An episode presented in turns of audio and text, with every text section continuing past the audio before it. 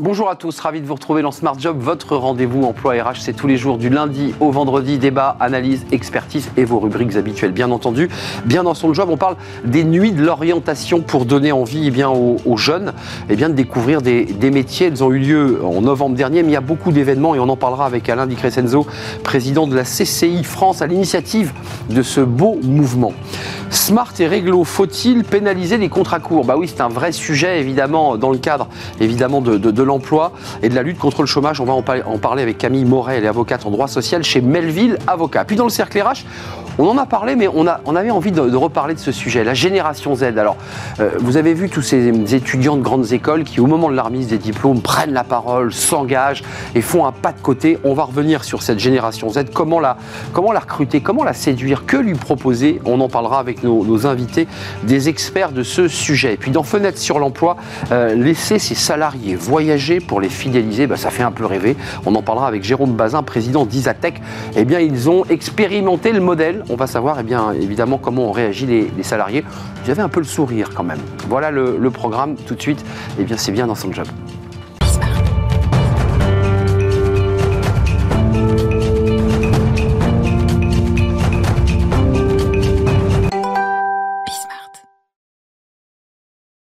Bien dans son job et on parle de, la nuit de l'orientation. Alors vous l'avez peut-être vu euh, circuler sur les réseaux sociaux, dans les médias, euh, cette nuit de, l'orientation. Alors elle a eu lieu en novembre, mais il y a d'autres événements qui vont se poursuivre et on, en parle avec Alain Di Crescenzo. Euh, bonjour Président, Président de la CCI France. D'abord un petit mot, parce que c'est vrai que tout ça a été réformé. La CCI France, comment elle, comment elle s'organise dans le, je dirais, dans, dans, dans le dispositif CCI ben, c'est la tête de réseau. C'est la, tour de contrôle. C'est la, tour de contrôle. Euh, donc, c'est elle qui, qui veille à la coordination de ce réseau de 121 chambres de commerce en France métropolitaine et dans les Drômes. Et donc, concrètement, c'est elle qui qui contractualise, qui contracte avec l'État euh, sur les plans d'action des, chambres de commerce.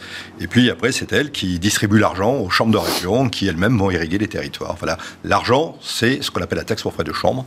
Et sur l'année 2023 comme 2022, c'est 525 millions d'euros à partager avec les chambres de commerce. Euh, pour accompagner les entrepreneurs, les créateurs d'entreprises, les entreprises, et pour donner envie mmh. euh, aux jeunes de, de, de, se former, on va en parler, et, mais des jeunes aussi de découvrir des métiers, parce qu'en fait, souvent, c'est l'angoisse. On a, on a 16 ans, on a 15 ans, on a 17 ans.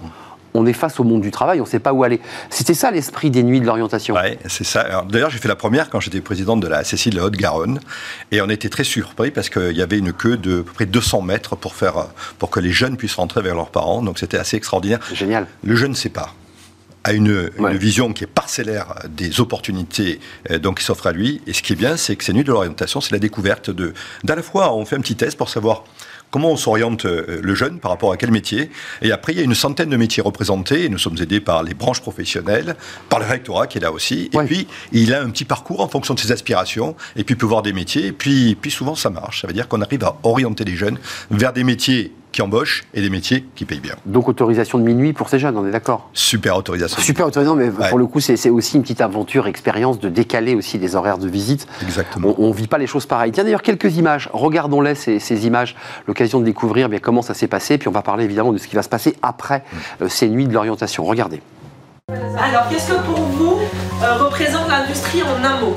Machine. Machine, technique, robotique, parfait. Au lycée, on n'est pas forcément très très renseigné sur l'orientation et sur les débouchés qu'il y a après. C'est important de rencontrer des chefs d'entreprise. Eux, c'est leur métier, c'est ce qu'ils font au quotidien et on peut avoir leur vrai ressenti. Je savais pas à quoi m'attendre en venant, puis euh, finalement, c'était vraiment bien de, rencontrer des professionnels et euh, de parler avec eux vraiment. Ils étaient très très gentils. Venez aux nuits de l'orientation.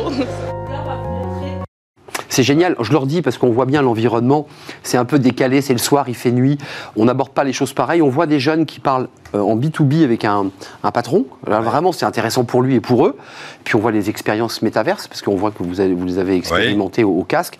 Euh, ce qui est vraiment intéressant, c'est que concrètement, ils appréhendent euh, la rencontre avec un patron. Euh, il faut le développer. on entend quand même des jeunes de 17 ans, lycéennes, qui disent bah, Nous, on n'est pas orientés, il n'y a, pas de structure dans les écoles, dans les lycées. Il y a un vrai sujet. Et ça fait 25 ans que ça dure, ça. Et ça fait 10 ans qu'on a globalement créé les nuits de l'orientation. Et on a un succès extraordinaire. C'est 40 000 jeunes euh, qui viennent nous visiter. Euh, donc ça, c'est les visites. On fait un peu de digital aussi. C'est 40 000 jeunes qui viennent nous visiter sur à peu près une trentaine de, euh, manifestations que nous faisons, que nous faisons sur les territoires, au plus proche des besoins et surtout des bassins d'emploi. Ça veut dire que chaque bassin d'emploi, chaque chambre de commerce, en fonction des besoins, des métiers, etc., va introduire euh, donc sa nuit de l'orientation et au plus grand bonheur des jeunes et des parents. Parce que dans Ouais, l'orientation, il y a vrai. beaucoup les parents aussi, hein, puisqu'on a des, des jeunes gars, des jeunes lycéens. Donc c'est beaucoup les parents qui, des fois, ont des idées bien déterminées de ce que devraient faire leurs enfants. Et puis on a après, on arrive à parler à nos jeunes aussi pour les orienter. Non, mais c'est intéressant ce que vous dites. Des euh, bons jobs. Euh, les parents ont une influence majeure, qu'ils soient dans le tertiaire, vont les orienter dans le tertiaire, peut-être moins dans le, euh, bah, dans le secondaire et dans l'industriel. Et parfois, les enfants disent Mais ce métier m'intéresse. Euh, Bah non, tu vas pas faire ce métier. Là, là ça, ça tord le coup parfois aux idées reçues. Les parents repartent en disant Bon, bah, si c'est ça que tu as envie de faire, bah, tu vas le faire. Ça, c'est important. Alors, c'est ça qui est important. Et aussi, ça tord le coup aussi à, à l'apprentissage. J'ai dit l'apprentissage qui est une voie de garage. Et donc, on arrive euh, par ce- ce- ce- ces présentations de métiers, ces filières d'excellence, à démontrer aux parents aussi que euh, c'est pas forcément ce qu'ils avaient imaginé pour leurs enfants en termes de job, et pas forcément ce qu'ils avaient imaginé pour leurs enfants en termes de cursus. Et donc, à la fin, c'est le gosse qui gagne. hein. Enfin, faut, en fait, il faut aussi former un peu les parents. Euh, c'est une belle réussite, l'alternance. Alors, il y, a- il y a un débat sur, euh, sur le mois de janvier 2023, parce que, bah, parce que le gouvernement a été très généreux. Ouais. Vous, vous militez, com- comment ça se passe? Parce que vous êtes président CCI France, vous avez quand même une, votre voix porte en disant Ouais. touchez pas, euh, continuez à maintenir le dispositif, ou il, il va, il, va être, il va être euh, touché, ce dispositif? Oui, mais alors, euh, il n'y a, pas- a d'incantation, il n'y a pas de hasard. On est passé de 400 000 à 700 000 apprentis. Un peu plus fruit. même d'ailleurs. Ouais, on Ouais. a dépassé. Et on veut un million. C'est ça. Voilà. Donc, c'est le fruit de quoi? C'est le fruit de, de, la, de la promotion qu'on a fait de l'apprentissage. C'est le fruit aussi de, du prolongement de l'apprentissage vers l'enseignement supérieur. D'accord Nous, on forme 110 000 apprentis, et sur les 110 000, on a à peu près la moitié de l'enseignement supérieur. En disant pour les parents que ce n'est pas des voies de garage.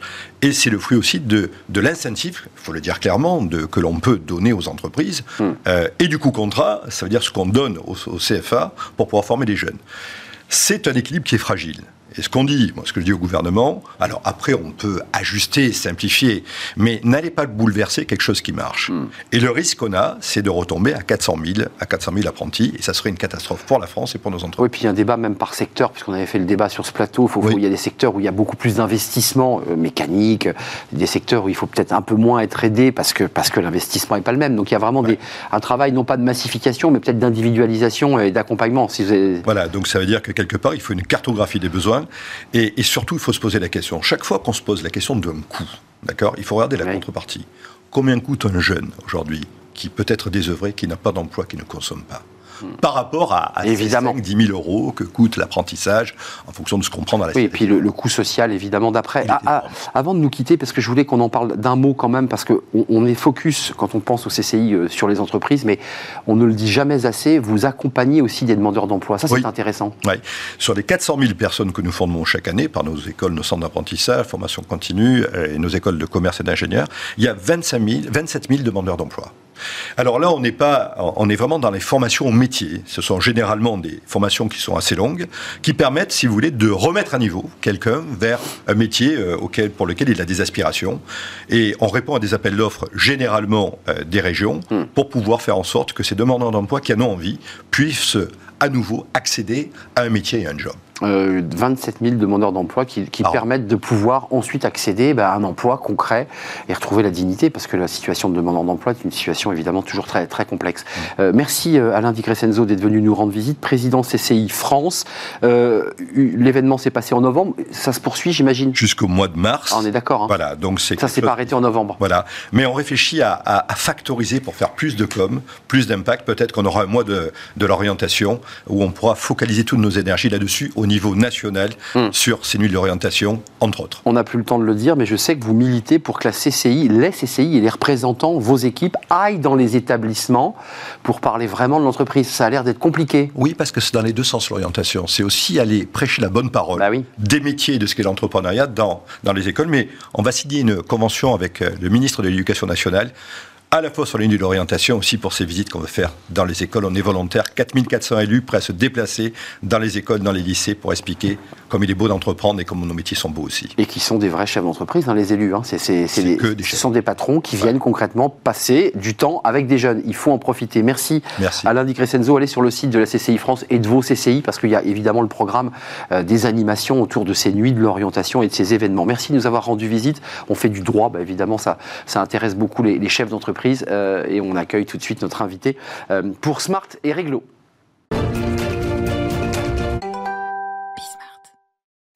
Smart et réglo, le droit, rien que le droit. On en parle aujourd'hui euh, du droit avec Camille Moret. Bonjour Camille. Bonjour Arnaud. Ravi de vous accueillir. C'est la première fois que vous venez dans notre rubrique. On a quelques avocats euh, qui, de manière récurrente, viennent et vous faites euh, vos premiers pas dans, dans Smart Job et dans cette rubrique, experte en droit social, droit du travail chez Melville Avocat. Et vous avez choisi aujourd'hui de nous parler d'un sujet alors qui est dans l'actualité, les contrats courts versus les CDI, CDD.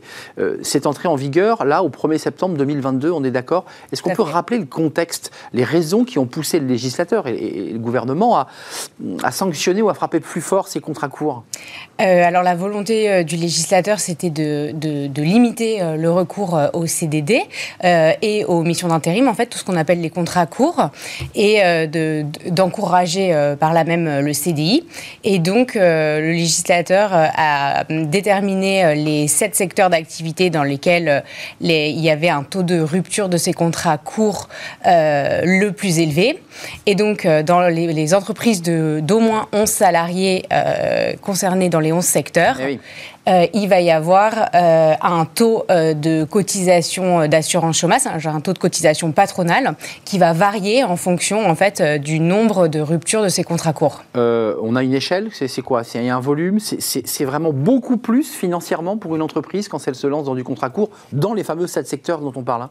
Alors, euh, en fait, euh, le- le- les pouvoirs publics ont déterminé euh, un, un taux de séparation. En fait, c'est un calcul assez compliqué, Eh oui. mais on, on- on calcule en fait le, le nombre de ruptures dans ces entreprises qu'on compare avec le taux de rupture dans le secteur d'activité concerné. c'est ça. Voilà, exactement. Et on dit, oh, il a, Exactement. il S'il a y a abusé plus- des CDD. Exactement. S'il y a plus de ruptures euh, de CDD, de missions d'intérim, etc., qui donnent lieu ensuite à une inscription euh, au pôle emploi euh, des salariés concernés, le taux augmente et en fait c'est un taux qui peut augmenter de 1 point puisque le taux neutre c'est 4,05% et on peut aller jusqu'à 5,05%. C'est intéressant parce que dans, un des débats, on avait travaillé sur le bonus-malus, sur l'assurance chômage, qui ressemble un peu à ça. C'est-à-dire qu'on encourage le chef d'entreprise dans les secteurs concernés à jouer le CDI. Mais objectivement, et là je parle à l'avocate euh, qui défendait des, clients, qui réfléchissait à cette question sur le droit, l'hôtellerie-restauration, franchement, il y a des aléas d'activité, les traiteurs. Comment on fait? Comment ils font là concrètement? Ça pose un problème quand même. Alors c'est la, c'est, c'est la critique euh, principale qu'on peut faire à ce dispositif en Ah oui. fait, c'est que euh, l'analyse qui a été menée ne prend pas en considération le fait de savoir si euh, le recours à ces contrats courts est volontaire Oui. ou si elle est imposée du fait de la conjoncture économique en fait. Et on sait, euh, notamment dans l'hôtellerie- dans l'hôtellerie-restauration, qu'il y a une pénurie de main-d'œuvre en ce moment et que finalement, le recours euh, au CDD ou au contrat d'intérim, aux missions d'intérim, euh, n'est pas forcément volontaire. Et donc, euh, l'employeur va se voir imposer la double sanction. D'abord, d'avoir des, des contrats qu'il n'a pas choisis Oui. et, et ensuite un taux de cotisation supérieur. Concrètement, l'hôtellerie-restauration ne va pas arrêter du jour au lendemain les CDD, enfin objectivement. Alors, il y a d'autres secteurs, hein, il y a le cinéma, et on va en parler, le cinéma, l'audiovisuel, puisque c'est un sujet qui nous concerne. Oui. Là aussi, euh, contrat de grille, CDD par rapport à des missions, des missions de télé. Là aussi, le- l'employeur n'a pas intérêt à ouvrir un CDI. Tout à fait. Alors, les- le, pour ce qui est cinéma, télé, tout ça, ça n'est pas dans les Oh, sept oh, secteurs voilà. d'activité. Mais effectivement, pour l'hôtellerie-restauration, euh, de toute façon, l'employeur n'a pas d'autre choix parce que euh, quand il y a une pénurie de main-d'œuvre, euh, on prend finalement, enfin, on conclut les contrats que- l'on peut conclure. Bah oui. Donc, euh, effectivement, ils ne vont pas arrêter du jour au lendemain de conclure ce genre de contrat parce que sinon, euh, ils ne pourront tout, tout bonnement pas travailler. Euh, mais Camille, une question un peu technique mais, mais fondamentale. Souvent, et on a eu des invités sur ce plateau qui, qui d'ailleurs avaient ce business, qui était de l'intérim hôtellerie-restauration. C'est-à-dire que l'hôtellerie-restauration appelait cette agence d'intérim spécialisée et prenait, comme vous le dites, celui qui venait. Mais là, de fait, quand il passe en intérim, il est en, CD, en CDD. Alors, quand il est en intérim, il est en intérim. C'est un autre contrat court. Donc, il est distingué du CDD classique. Oui, mais par contre, il rentre dans euh, le dispositif. Le dispositif vise tous les contrats courts. Donc c'est les CDD, les missions d'intérim, tous les contrats euh, qui ne sont pas finalement euh, un CDI. avant de nous quitter, parce qu'il y a tout le débat de la jurisprudence, le droit du travail est aussi constitué de jurisprudence. Est-ce qu'il y a des recours? Parce que c'est trop tôt pour le savoir. On est au mois de septembre, ça a démarré il y a une quinzaine de jours. il y aura des recours. Il y a des clients qui vous disent, moi, c'est pas possible, je vais faire un recours. Comment ça peut se passer la jurisprudence sur ces obligations de CDI alors, je ne sais pas s'il y aura euh, de la jurisprudence, parce qu'en fait, euh, là, il y a un taux à appliquer et, euh, et à payer. Et à payer, exactement. Par contre, il y a, là, les sept secteurs qui ont été définis l'ont été pour une période de trois ans. Et à la fin de cette période de trois ans, on voit, c'est pas un dispositif qui est temporaire, dans le sens où, au bout de trois ans, normalement, euh, les pouvoirs publics n'ont pas prévu d'arrêter ce dispositif. Par contre, on peut l'étendre ou sortir certains secteurs.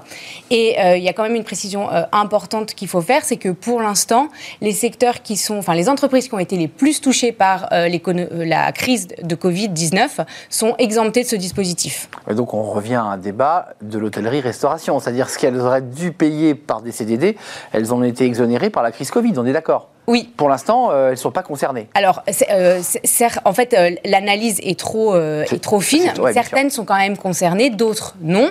Euh, mais, mais certaines sont quand même concernées par ce problème. Il nous reste 10 secondes. Est-ce que vous avez le sentiment, vous, l'avocate, la spécialiste, qu'on va vraiment créer des CDI, des CDI avec cette loi de bonus-malus ou de taxation par cotisation?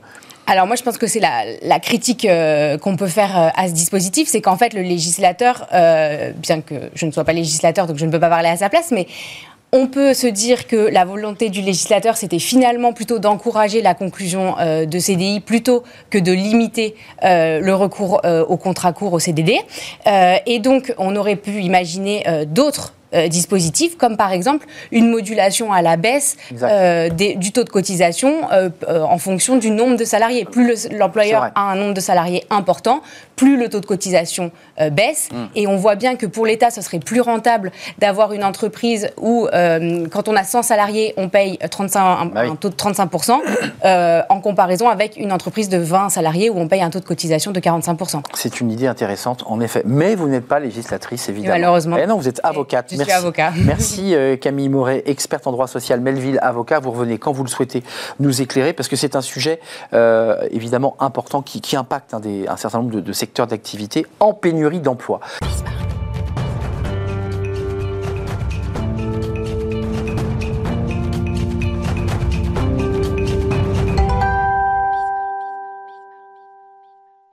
Le cercle RH est notre débat quotidien sur euh, Smart Job pour parler, j'allais dire reparler de la génération Z avec des, acteurs qui bah, suivent ce, ce, marché, ces jeunes qui vont entrer sur le marché de l'emploi. Alors, qu'est-ce que la génération Z, qu'est-ce qu'ils souhaitent, qu'est-ce qu'ils revendiquent? Et comment, et là je me mets en contre-champ, comment les séduire, comment vous qui êtes recruteur, vous creusez la tête pour tenter eh bien, de les faire venir dans, vos entreprises? On en parle avec deux invités. Euh, Elodie Gentina, bonjour. Bonjour. Ravi de vous voir en vrai. Alors vous étiez revenu après hein, physiquement sur le plateau parce que vous étiez en visio, je crois, la, la, la première Non, la dernière fois, j'étais là. Vous étiez là, vous étiez même à cette place. Jérémy Lamry. Exactement. Professeur associé à l'IESEC School of Management, conférencière sur la génération Z et auteur de plusieurs ouvrages, dont le dernier, dont vous, nous, allez nous rappeler le titre.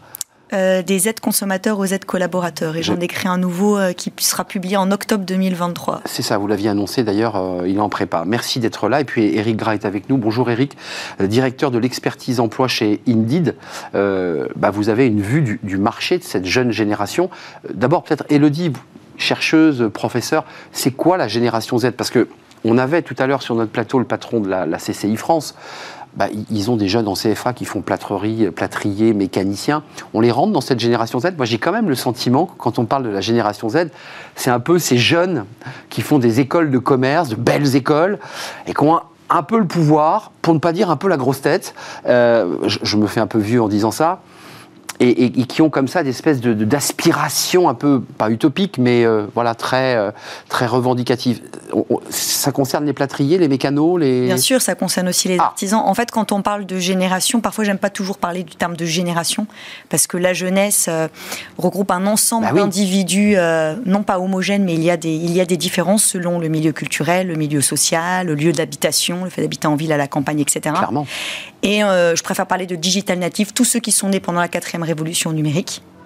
On parlera peut-être aussi à plus tard de génération corognole, ceux qui sont nés pendant la crise de la Covid-19. En tant que chercheur, je ne travaillais pas encore sur eux. Ah, vous pensez qu'il s'est constitué une génération, Eric dit oui, oui, oui, il s'est constitué comme ça une, une bascule, une nouvelle génération Covid? Mais clairement, enfin, on voit dans l'histoire du monde du travail, chaque crise laisse des impacts durables. Toute génération confondue, mais notamment sur les plus jeunes générations, ça conditionne la première fois où on envisage le monde du travail, on arrive dans le monde du travail, quand il y a une crise économique, euh, écologique, euh, sanitaire, etc., ça change la perception du monde du travail. Donc, euh, on a vu l'accélération du télétravail, on a vu sur les générations d'avant, nos parents, par exemple, ou grands-parents avaient une entreprise, un job toute sa vie, et puis d'un seul coup, on a vu des entreprises qui viraient du jour au lendemain des gens. Ça marque les générations qui suivent. C'est-à-dire qu'on voit ses, ses parents se faire virer du jour au lendemain, on voit des industries s'effondrer ou des industries naître. Euh, on ne perçoit pas le monde du travail de la même façon. ça laisse un impact. On voit ses parents au chômage, on voit ce que, ça implique aussi dans la vie sociale de, la famille. Euh, Génération Z, donc c'est tout le monde, mais quand même, il y a quand même des éléments qu'on voit sur les réseaux sociaux de, ces, de ces étudiants, je mets les guillemets, bien nés, qui, à la tribune d'HEC, qui, à la tribune des grandes écoles, font des déclarations à la Greta Thunberg. C'est ça la génération Z? En fait, là, on parle aussi un peu de la jeunesse dorée. Donc, quand oui, c'est pour ça que je. Euh, il faut aussi, voilà, savoir sur quel échantillon euh, cela porte et, que, et ces étudiants qui remettent en cause un peu les écoles de commerce et avec leurs grands discours. Mais ils y sont quand même. Sur les hein. quêtes de sens, ils y sont. Ils sont dedans, ce qui est quand même assez drôle. Mais c'est aussi cette jeunesse dorée, c'est cette quête de sens et de valeurs qu'ils recherchent. Et cette crise de la Covid 19, elle a suscité une accélération des questionnements liés euh, à l'écologie, à l'environnement, à la quête de sens que l'on retrouve bien chez mm. ces jeunes que vous qualifiez de jeunesse dorée et qu'on retrouvera. Et vous aussi, d'ailleurs, vous la qualifiez de jeunesse dorée. Oui. Ouais. Non, non, on assume cette idée qu'il y, a quand même un peu de monde dans, notre jeunesse, quoi. Euh, Eric Gras, l'offre et la demande, parce que c'est un peu l'enjeu d'Indeed, de, c'est faire se rencontrer cette offre, cette offre, et cette demande. Et vous avez, vous, un panorama. Euh, elle dit quoi, cette génération Z? Elle se comporte comment? Et puis on parlera des recruteurs, parce que en les rencontrant beaucoup, honnêtement, ils se grattent un peu la tête quand même. Euh, mais comment elle se comporte, cette génération Z? Ah, Déjà, il y, a, deux types de profils dans les, dans les jeunes. Il y a les jeunes déjà actifs depuis un moment, et puis les jeunes de moins de 25 qui euh, sont encore étudiants ou arrivent tout juste dans le marché de l'emploi. Et en effet, il y a eu un impact très important du, euh, du Covid. donc il y, a, déjà des, des, nuances, parce que quand on a déjà 3-4 ans d'expérience dans le monde du travail, entre les aspirations, les idéaux qu'on a pu avoir et ce qu'on découvre, on, a, juste un peu, voilà, on, a juste un peu son tir. Ce qui est, euh, ce qui est très flagrant dans, les études qu'on a sorties, c'est, on parle beaucoup de sens, etc. C'est qu'il y a des besoins très primaires, y compris chez ces jeunes-là. C'est d'abord, je veux trouver un job. Pas oublier que parmi les, pays de l'OCDE, la France est l'un des moins bien lotis sur, euh, sur l'emploi des, jeunes. 30% hein, le taux d'emploi des, jeunes. Hein. on, a, on, a, 18% de taux de chômage, euh, un peu plus de 18%, euh, contre 7% en moyenne, un peu plus de 7% au niveau national. Donc on voit le delta. Hein. et tout en rappelant qu'on arrive à un plateau, l'inversion de la pyramide des âges, donc il y aura de moins en moins de jeunes qui arrivent sur le marché de l'emploi. Donc je m'adresse à tous les employeurs, profitez-en, il y en a encore pour, pour les faire bosser. C'est vrai. Le souci majeur, c'est l'inadéquation entre l'offre et la demande. Donc, euh, le jeune qui arrive dans, dans, le monde du travail veut déjà trouver un job rapidement pour gagner en autonomie, en indépendance. Logique, ça c'est vrai pour toutes les générations depuis un siècle. Hein. Oui, mais il faut, faut, le rappeler, avant de parler de sens, etc., il veut trouver un job qui correspond à ses compétences, ses aptitudes, la mobilité géographique aussi, c'est que ça me coûte cher d'avoir une voiture. Automatiquement, ça c'est le deuxième sujet. Exactement. Et ce qui est très nouveau, c'est l'équilibre vie pro-vie perso. Alors ça, c'est nouveau, en effet. Et ça, c'est vraiment nouveau, parce qu'on ne s'attendait pas à voir ça euh, dans les jeunes générations avant. C'était justement, je cherche un job à tout prix, etc. Et il y a cette exigence qui arrive très fortement. Et ce qui est très drôle, quand on creuse dans l'étude, c'est qu'il y a quasiment deux moitiés euh, identiques. Une qui veut vraiment de la stabilité horaire, un job fixe, euh, un peu sûr. Un bon cadre. Voilà. Et une autre qui est prête à... des horaires complètement décalés, à travailler le week-end, à travailler. C'est deux blocs. C'est-à-dire de, sociologie, j'allais dire. C'est 43, enfin 47, 53, donc il y a vraiment un équilibre très, très fort. et ceux qui veulent bosser le samedi et le dimanche, ils s'en fichent, ils ont l'ordinateur, ils sont, ils sont mobiles. Euh. Exactement. Et plus les, les, profils de jeunes et un niveau d'éducation faible, moins ils sont souples sur les horaires. Exact. Et c'est tout le paradoxe, c'est-à-dire que c'est plutôt quand on a peu de diplômes qu'on va vous proposer des emplois eh où il faut travailler dans l'hôtellerie-restauration, la logistique en horaire décalé le week-end, et eux sont contre. Et plus le niveau d'études est élevé, plus ils sont souples sur euh, un travail asynchrone, des horaires décalés. C'est passionnant. c'est passionnant parce que ça ouvre le débat de l'hôtellerie-restauration où aujourd'hui on ouvre les bras aux, migrants et, à ceux qui sont devant le Conseil d'État. C'est ce que dit Thierry Marx. c'est très intéressant. Et puis des jeunes diplômés, ayant des familles, les ont accompagnés culturellement, se disent après tout, bah, le monde s'est dérégulé, je vais être souple. Vous avez la même analyse? C'est clair, et cette souplesse, euh, il la recherche. Et aujourd'hui, il y a même des entreprises qui arrêtent de, faire ce contrat d'exclusivité parce que les jeunes ne veulent plus s'engager pour une seule entreprise, mais ils veulent travailler en, mode mission. Mmh. Et ce qui est important, et je reviens euh, sur ce que vous avez dit, c'est euh, justement cette volonté de renouveler ses compétences. Donc la notoriété d'une entreprise ne suffit plus. Ils ont besoin d'apprendre, ils ont envie d'apprendre continuellement, tous les jours, dans une entreprise qu'ils appellent une entreprise apprenante ou partageante. Ça, c'est un élément qui est extrêmement important. Et réussir pleinement sa vie, ça en fait partie. Quelle est la place du travail dans la vie de France? Arrêtons-nous un instant, parce qu'on évoquait la sociologie, les, générations, les chocs qui, transforment finalement son qui rentre sur le marché du travail. Ça naît de quoi? Parce que moi, ça m'intrigue énormément. Alors, je, je, me passionne pour la politique. Il y a eu des grands mouvements sociaux. Euh, les révolutions industrielles ont provoqué des mouvements sociaux. Là, on n'est plus du tout là-dedans. On est sur des jeunes qui disent, euh, pour certains, je veux un cadre. Pour d'autres, je veux déréguler, je veux devenir entrepreneur, je veux devenir mon propre patron, je veux avoir quatre patrons. Mais ça, c'est une révolution même par rapport au code du travail. C'est plus une notion d'impact en fait. C'est-à-dire que je rejoins ce que vous dites et, on le voit euh, encore plus fortement dans les jeunes générations, c'est qu'ils rejoignent un projet. Et notamment. Donc il faut leur vendre un projet, excusez-moi de rebasculer côté recruteur. En effet, je ne rejoins plus une entreprise comme avant. Bah ouais. Même si on travaille bien sa marque employeur, etc., ça sera Y. Par contre, tel projet dans telle entreprise qui va durer 3 ans, 5 ans, Là, oui. Et je serais fier, si on reprend la notion de sens et de fierté, de dire à mon entourage, je ne travaille pas juste dans telle ou telle entreprise, mais je fais ça au sein de telle entreprise et mon rôle et ma contribution à l'entreprise et à la société au sens large, c'est ça. Donc c'est plus une notion d'implication qui est beaucoup plus forte qu'avant. Mais est-ce qu'il y a un enjeu politique au sens noble du terme? C'est-à-dire qu'ils sont en train de challenger tellement fortement les entreprises que même les entreprises revoient leur stratégie, ils peuvent plus faire de greenwashing, elles sont obligées vraiment, quand elles disent de faire, c'est la notion d'impact. Et d'impact. Ces jeunes leur disent, mais vous nous mentez, j'irai pas chez vous. Exactement. Et quand on, il y a une, le premier baromètre qui est sorti euh, chez Veolia, hum. voilà, j'ai été présente, j'y ai, présenté aussi les résultats avec un zoom sur les jeunes, 25 000 personnes, 5 continents. Et c'était des questions propres au réchauffement climatique et l'impact. Et on leur a posé comme question, grâce à quoi on va s'en sortir demain? Ils ont répondu grâce à nous, en tant que citoyens, avant même l'entreprise. Donc on voit, l'entreprise doit se questionner et doit vraiment se poser la question, disons, les, jeunes, mais voilà, les jeunes collaborateurs, mais les collaborateurs aussi, doivent être avant tout acteurs et protagonistes de l'histoire de demain dans l'entreprise. Et donc, c'est l'empowerment. Exactement. C'est-à-dire, voilà, qu'ils soient au centre, l'entrepreneuriat, les faire travailler en projet, mission. Etc. Et vous le disiez tout à l'heure, je le redis, avec plusieurs employeurs, ce qui repose la question du rapport de contrat avec l'entreprise. Tout ça est une complexité pour le DRH qui dit, mais attendez, nous, on n'a pas prévu. Euh, ce... Donc, ça oblige à des transformations même dans la relation des DRH avec, euh, parce que traditionnellement, bon, on signe un contrat, on vérifie les avantages, on valide le salaire et puis l'affaire était close. Mais ça, c'est fini. Côté recruteur, parce que Indeed était venu sur le plateau et vous étiez venu, Eric, nous, nous expliquer qu'il fallait quand même mettre des fourchettes de salaire, que vous êtes en train de faire bouger les lignes, que quelque part, à votre manière, vous aussi, vous, vous dites aux entreprises, bougez, mettez-vous en mouvement. Elles sont en mouvement, les entreprises, elles se remettent en question ou pas? Oui, clairement, oui. Enfin, pour être honnête, euh, après, à leur décharge, c'est compliqué. C'est-à-dire que les ah choses évoluent très très vite. Donc, euh, l'ensemble des fonctions RH, euh, petites, moyennes, grandes entreprises, prennent conscience de ça. Après, il faut mettre des, chiffres, des études pour, pour appuyer ces, ces données-là et donner du sens. Après, il faut changer les mentalités des patrons, les mentalités des managers. Donc, ça prend du temps. Et quand ça change très vite comme ça, à moins d'être euh, au pied du mur, souvent, on laisse un peu venir, on fait des petits ajustements. Voilà. Donc aujourd'hui, il faut agir beaucoup plus vite qu'avant, sinon il est déjà trop tard. Et sur cette jeune génération, j'ai une phrase que, j'ai en tête, mais euh, ils ne regardent pas le monde d'avant. Ils regardent le monde devant. Mais ils ne le connaissent pas trop, le monde d'avant, finalement, bah, quand on regarde objectivement les choses. On leur en parle. On leur en parle un peu. le monde d'avant, c'est pas le monde d'aujourd'hui. Ah et ce qui compte, c'est en effet le monde devant.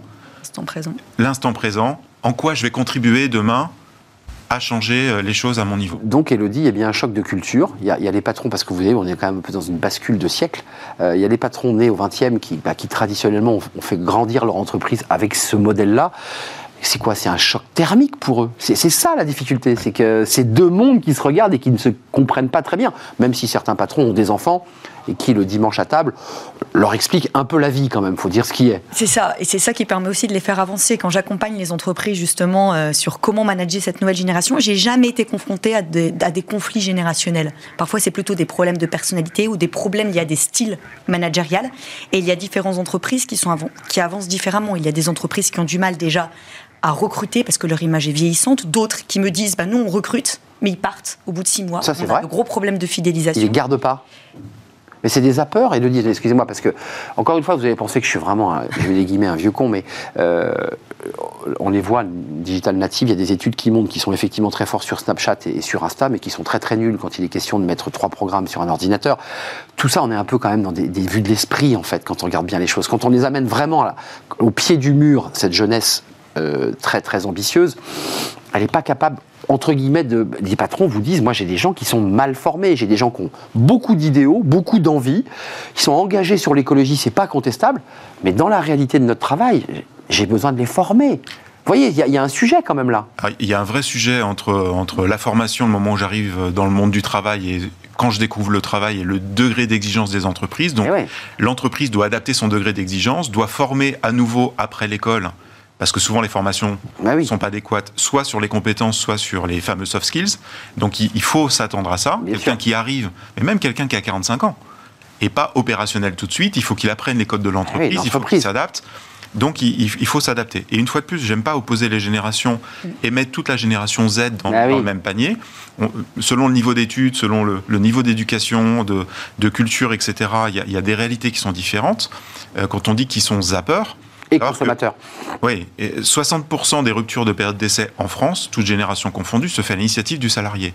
Donc c'est plutôt le problème de l'inadéquation entre ce que je vous ai vendu et ce que je découvre. Hmm. Et c'est la loi de l'offre et la demande. Quand on est un jeune euh, métier recherché et qu'on a le choix, ah bah bah, en effet, si je découvre dans l'entreprise, en effet, dans les six mois que ça va pas, on m'a survendu l'entreprise. Je traverse la rue, j'ai un job. Hein. Exactement. Bah pareil dans l'hôtellerie-restauration, si on reprend ces métiers-là, j'ai le choix donc je zappe pas pour le plaisir de zapper. C'est juste que ça ne correspond pas à ce qu'on m'a vendu. Parce que quand je signe ah un contrat, le contrat, c'est on m'a fait des promesses et à moi aussi de, tenir ces promesses. Au-delà de toutes les critiques que je peux porter sur cette génération Z, je suis peut-être un peu dur, mais ça, a du bon, cette génération Z, parce qu'en fait, ça oblige les entreprises à se transformer beaucoup plus rapidement qu'elles ne l'imaginaient. La crise Covid, on l'évoquait, elles, sont obligées d'accélérer, vous êtes d'accord? Il n'y a pas le choix, sinon elles ne recrutent pas le, le monde est plus complexe. Euh, le défi est une chance et donc il faut être complètement optimiste. En effet, ça permet d'avancer et quand on, il faut hmm. pas rester optimiste. il y aura moins de jeunes. Hein. Dans 10 ans, il y a moins de jeunes. Hein. non, mais c'est soyons optimistes, mais sur une période courte en fait. Bien sûr, mais après, il faut aussi dépasser les clichés, les stéréotypes qu'on peut avoir. Et quand on parle par exemple du terme zapper, ça peut faire peur, mais on peut se dire aussi, mais tiens, le terme zapper, c'est aussi derrière, c'est euh, diversifier ses compétences, avoir envie d'apprendre autre chose, l'apprentissage, se remettre en question. Agilité. En, école de commerce, c'est ça, voilà, agilité, apprentissage en mode concret avec des entreprises. Euh, euh, on n'est plus sur le PowerPoint qui dure trois heures, euh, uniquement sur de la théorie. Et en entreprise, c'est pareil. Non, mais voilà, ça nous permet vraiment d'avancer, de se remettre en Même les profs, même les écoles doivent aussi réinventer ce que vous, la, nourriture que vous offrez à ces étudiants. Enfin, c'est vrai, je pense ça, ça, part de là, en fait. Et tout à l'heure, quand vous avez dit, voilà, ils sont très forts pour rechercher très rapidement l'information, c'est vrai, mais ils ont beaucoup de mal à prendre du recul sur l'information recherchée, à l'analyser et à développer un esprit critique. Ça, c'est aussi, voilà, notre job de travailler avec eux là-dessus. Et les autres générations, donc le mentoring, travaillons ensemble et analysons chacun les compétences des uns des autres. Optimiste, Eric, côté Indeed, c'est-à-dire sur cette rencontre entre un marché dont on nous dit qu'il est très tendu, il n'y a pas un patron qui vous dit, je parlais avec un responsable d'un Big Four qui me disait, sur des projets de M&A, donc de fusion-acquisition, j'ai 20 mains qui se lèvent quand il est question d'entreprise vertueuse, j'ai aucune main qui se lève lorsqu'il est question de travailler euh, bah, sur des entreprises qui le sont moins, qui traditionnellement sont polluantes. Donc c'est compliqué pour les entreprises. C'est plus compliqué, en effet. Parce que toutes ne sont pas vertueuses. Non, et, on le voit bah, par rapport à cette notion d'engagement, notamment sur la jeune génération, des, grandes entreprises euh, de l'énergie, par exemple, euh, qui étaient très attractives pendant des décennies, découvrent quasiment du jour au lendemain qu'elles ne le sont plus pour ces publics-là. Euh, donc ça, c'est nouveau. Dans, l'étude qu'on a fait, d'ailleurs, ce qui était très intéressant aussi, parce qu'on a toujours l'image des GAFA aussi, qui attirent énormément les jeunes, on voit qu'aujourd'hui, elles arrivent loin derrière les PME, en premier, les jeunes préfèrent être dans une PME, voire une TPE bah à taille humaine. Ils voient le patron, c'est concret. En deuxième, une grande entreprise. En troisième, auto-entrepreneur, je me monte moi-même ma boîte. Et en quatrième seulement, des entreprises à grand nom. Et en effet, même dans ces entreprises à grand nom, si on prend l'exemple des GAFA, on l'a vu, euh, il y a six mois, ils recrutaient des dizaines de milliers de personnes, et il y a quelques semaines, quelques jours, ils en licencient tout autant. Donc ça, ça laisse des marques, quand je parlais de crise, dans cette jeune génération qui dit, OK, Google, Amazon, Facebook, de la etc., pourquoi pas, c'est un nom prestigieux, euh, le, cadre est sympa, sur une carte de visite, ça peut être intéressant. Euh, pour autant, de là à me projeter, est-ce que c'est vraiment attractif? Bah, Beaucoup moins qu'avant. Conclusion, et, dit Gentina, parce que vous avez dans votre titre mis consommateur, collaborateur. Moi, j'entends aussi que cette jeunesse, euh, que je peux pointer du doigt parfois, elle ne veut pas être prise pour, pour une imbécile. Il y a de ça ils ont compris la, la, stratégie des GAFA. Alors ils y ont cru parce qu'il y a beaucoup d'étoiles et paillettes, et puis finalement, ils vont, ils vont faire des choses plus concrètes, plus réelles. En fait, l'important pour moi, je pense, et d'ailleurs ils nous le disent, c'est euh, davantage les reconnaître comme acteurs, acteurs dans l'entreprise. Et même si, voilà, aujourd'hui, ils n'ont pas envie de travailler dans ces grosses boîtes GAFA avec ça, parce qu'ils disent, voilà, elles polluent, elles voilà, elles, ne respectent pas l'environnement ou d'autres choses.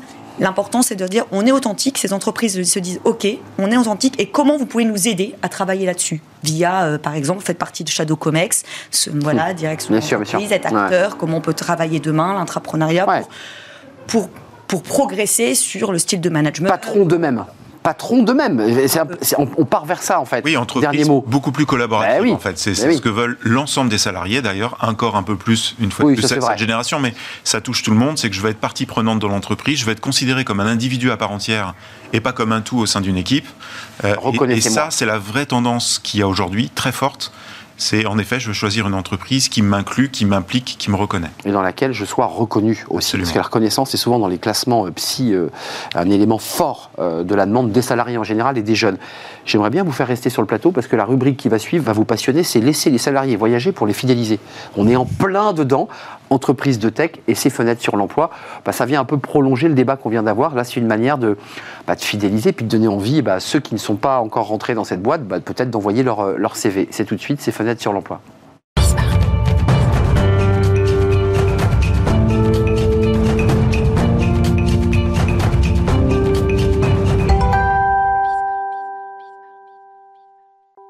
Et on termine euh, avec Fenêtre sur l'emploi pour prolonger eh bien, le débat qu'on vient d'avoir sur cette génération Z. Comment les recruteurs, comment les entreprises se positionnent pour fidéliser, évidemment, puis donner envie à, aux salariés euh, d'envoyer le CV. Et on a Jérôme Bazin sur, euh, sur le plateau. On est ravi de vous accueillir, Jérôme, président d'Isatech. Tout à fait. Bah, comme son nom l'indique, vous faites de la tech. C'est quoi? C'est du, du global? Alors, c'est du global. C'est une approche globale du système d'information sur les applications de gestion jusqu'à la partie cloud, infrastructure, sécurité. Et donc, euh, on accompagne en fait principalement des entreprises qui vont de la taille d'une grosse PME à une grosse ETI, pour vous faire simple. Euh, voilà, donc depuis euh, maintenant bientôt 40 ans. 40 ans, 280 collaborateurs un petit peu partout, évidemment en France et, un peu dans le monde, beaucoup dans le monde. Vous avez choisi, alors c'est vous le patron, c'est vous qui pilotez votre entreprise, alors vous avez dû vous réunir avec le COMEX et vous avez décidé d'offrir la possibilité de, télétravailler en voyageant dans le monde entier. Alors, ça avait un peu démarré pendant le Covid. On avait vu, on a même fait des visios ici avec des salariés qui étaient partis au, bout du monde. C'était formidable. Vous, vous, le pérennisez. Comment est née l'idée et pourquoi vous faites cela Alors, euh, très objectivement, déjà dans, dans un secteur d'activité où c'est assez facile de travailler à distance. On n'a pas trop de mérite là-dessus et on l'a toujours fait. On a des vrai. consultants qui sont en mission, effectivement. Vous seriez boulanger, c'est plus compliqué, quoi. C'est ça. À l'international, on a des gens qui sont régulièrement consultants euh, en Amérique du Nord, en Europe, en Asie, donc pas trop de mérite là-dessus. Non, par contre, ce qu'on a recherché, c'est plutôt une démarche euh, à pérenniser. En tout cas, on a aussi des salariés qui peuvent travailler dans nos filiales, comme par exemple au Portugal. Donc, on a voulu structurer ça et euh, rebondir un peu, et c'est l'idée venue aussi de la rencontre avec une start-up nantaise qui s'appelle Working pour les, pour les citer, euh, qui ont euh, structuré cette démarche-là, c'est de dire de proposer à des salariés, à un moment donné, de vivre ce qu'on appelle le workation, le nouveau mot à la mode, pouvoir travailler en mode remote, excusez-moi l'anglicisme, c'est en, distanciel. 100% télétravail. Voilà. Et donc, depuis une zone du monde plutôt sympathique. Donc ça, c'est venu un peu de ce mix, on a voulu expérimenter ça, c'est-à-dire que c'est une démarche qu'on avait déjà, on a voulu la rendre un peu plus euh, structuré, plus répétable, on va dire, pour employer aussi un terme, un néologisme. Mais euh, voilà, donc c'est parti de ça. Et, euh, et en fait, ça vient de démarrer et on pense continuer à le faire. Et, en réalité, ça, ça, répond aussi à deux aspirations. Il y a l'aspiration aspirations des salariés, hein, qui est très forte. C'était une demande qui venait d'en bas ou c'est vous qui vous êtes dit, Alors, pour des raisons stratégiques, je vais, et puis même d'intérêt aussi de recrutement, on y va Si on reprend un peu de hauteur, hein, l'enjeu quand même dans nos métiers, vous le savez, c'est de créer de l'attractivité, évidemment. C'est aussi des coûts écouter les aspirations des salariés par rapport à ça et des nouvelles aspirations. Là, c'est d'ailleurs les deux premiers collaborateurs qui sont partis sont plutôt de la jeune génération. Thaïlande? C'est ça, Thaïlande, exactement. Et donc, euh, ils ont. Euh, donc, peut-être la demande est plus forte sur cette catégorie-là, mais, mais on interdit à personne d'y aller. Enfin, l'opération se refera avec n'importe quel de nos collaborateurs. Donc, ils, sont, ils ont 25 et 26 ans, un garçon et une fille. C'est ça. ils partent à durée indéterminée. Oui. Ils ont trouvé leur logement ou ils se sont fait accompagner pour l'avoir. Vous les avez aidés? Voilà, c'est ça. On a, tout a été structuré justement pour sécuriser. Génial. Bah oui, c'est-à-dire que nous d'abord on a une responsabilité, donc c'est que les choses se passent dans des bonnes conditions pour eux, etc. Donc on a. C'est un lieu tiers, mais en, Thaïlande. En voilà, hein. c'est un, espace, on va dire, de travail, de coworking, euh, comme vous en avez plein dans le monde. Euh, mais sauf que là, voilà, on s'est fait accompagner justement par une structure pour nous aider à bien traiter les aspects sécurité, euh, assurance. je vous passe tous les détails. Oui, bien sûr. Il faut faire. Et les contrats, donc ils sont toujours de contrats de droit français. voilà, c'est sûr. Rien pour leur contrat de travail. Non, mais la Sécu, des choses comme ça qui sont des, Par contre, vous avez toutes les assurances effectivement santé et, diverses et variées évidemment à prendre en compte. Donc ça c'est passionnant parce que c'est pour des salariés qui sont dans l'entreprise. Et ça c'est l'expérimentation. Comment ça s'est passé en interne? Il y, a eu, il y a eu, il s'appelle Steven et elle s'appelle Emmanuel. C'est ça. Euh, donc c'est formidable. On les salue s'ils nous écoutent en Thaïlande. Bien et vont pouvoir peut-être nous écouter euh, comme ça. Voir le mais vidéo. les autres euh, ils vous disent, mais c'est une super idée, nous, moi je voudrais ah partir, je sais pas où, au ah, Groenland. Le, le, retour, évidemment, on a beaucoup de candidats, euh, ça se bouscule un peu au portillon pour faire cette opération. On a déjà prévu des choses avec le Portugal, par exemple, avec des alternants. On va le faire aussi avec des alternants, vous voyez, qui vont vivre une expérience là aussi. Génial. Euh, qui, est, qui, est, plus avec notre filiale, mais on, leur a proposé de faire au moins 3 à 6 mois dans notre filiale au Portugal. Donc ça, c'était aussi nouveau. Ça, on va le faire nous-mêmes parce que c'est au sein du groupe, on est structuré. Parce que vous gérez pour le Portugal. Et, mais par contre, voilà, on, on fait un peu ce, ce galop d'essai là sur une destination un peu plus lointaine. Et ce qui nous arrange, c'est que nous, on intervient vient parfois en Asie, donc on s'est arrangé pour que ces deux consultants. Et les clients de ce côté-là. Voilà, donc on optimise en même temps la logistique euh, et, la vie pro-perso, le rapport. Euh, les, et, les retours euh, dans les couloirs des filiales et, du siège à Paris, les gens vous disent mais génial, bravo, bah, bien merci. Sûr, bien sûr, parce que c'est en plus, voilà, c'est quelque chose qui ils savent très bien, on ne pourra pas le généraliser à l'ensemble des salariés, mais qu'un petit groupe puisse le faire et que ça soit tournant comme ça, c'est ce qui les intéresse. C'est un peu l'idée, hein, c'est qu'on fasse tourner, en fait, même pour Emmanuel et Steven, euh, leur idée, c'est pas de, faire 10 ans là-bas, c'est plutôt de faire une expérience oui, bien sûr. là-bas. Bah, ils, sont jeunes, j'imagine qu'ils ne sont pas encore mariés. Bien sûr. Euh, donc ils découvrent aussi, voilà, c'est un, voyage initiatique. Avant de nous quitter, parce qu'il nous reste peu de temps, euh, la marque employeur, elle compte, ça, ça donne aussi envie à ceux qui, nous regardent de se dire, bah, c'est pas mal, Isatec. Bah, ça joue, voilà, et ça a été un facteur d'attractivité, je vous l'avoue, sur, on l'a bien vu dans des réceptions, des demandes, bien sûr. Voilà, les CV sont montés. Voilà. Donc ça fonctionne. Merci Jérôme Bazin d'être venu nous rendre visite, président d'Isatec, groupe français, mais évidemment avec beaucoup de filiales dans le monde, et puis ces deux salariés Steven et Emmanuel. On, les, salue. On les salue. Et ils sont en Thaïlande. L'émission est terminée. C'est un vrai plaisir de partager ce moment avec vous, comme chaque jour. Évidemment, je remercie euh, Mani à la réalisation. Je remercie Héloïse pour le son.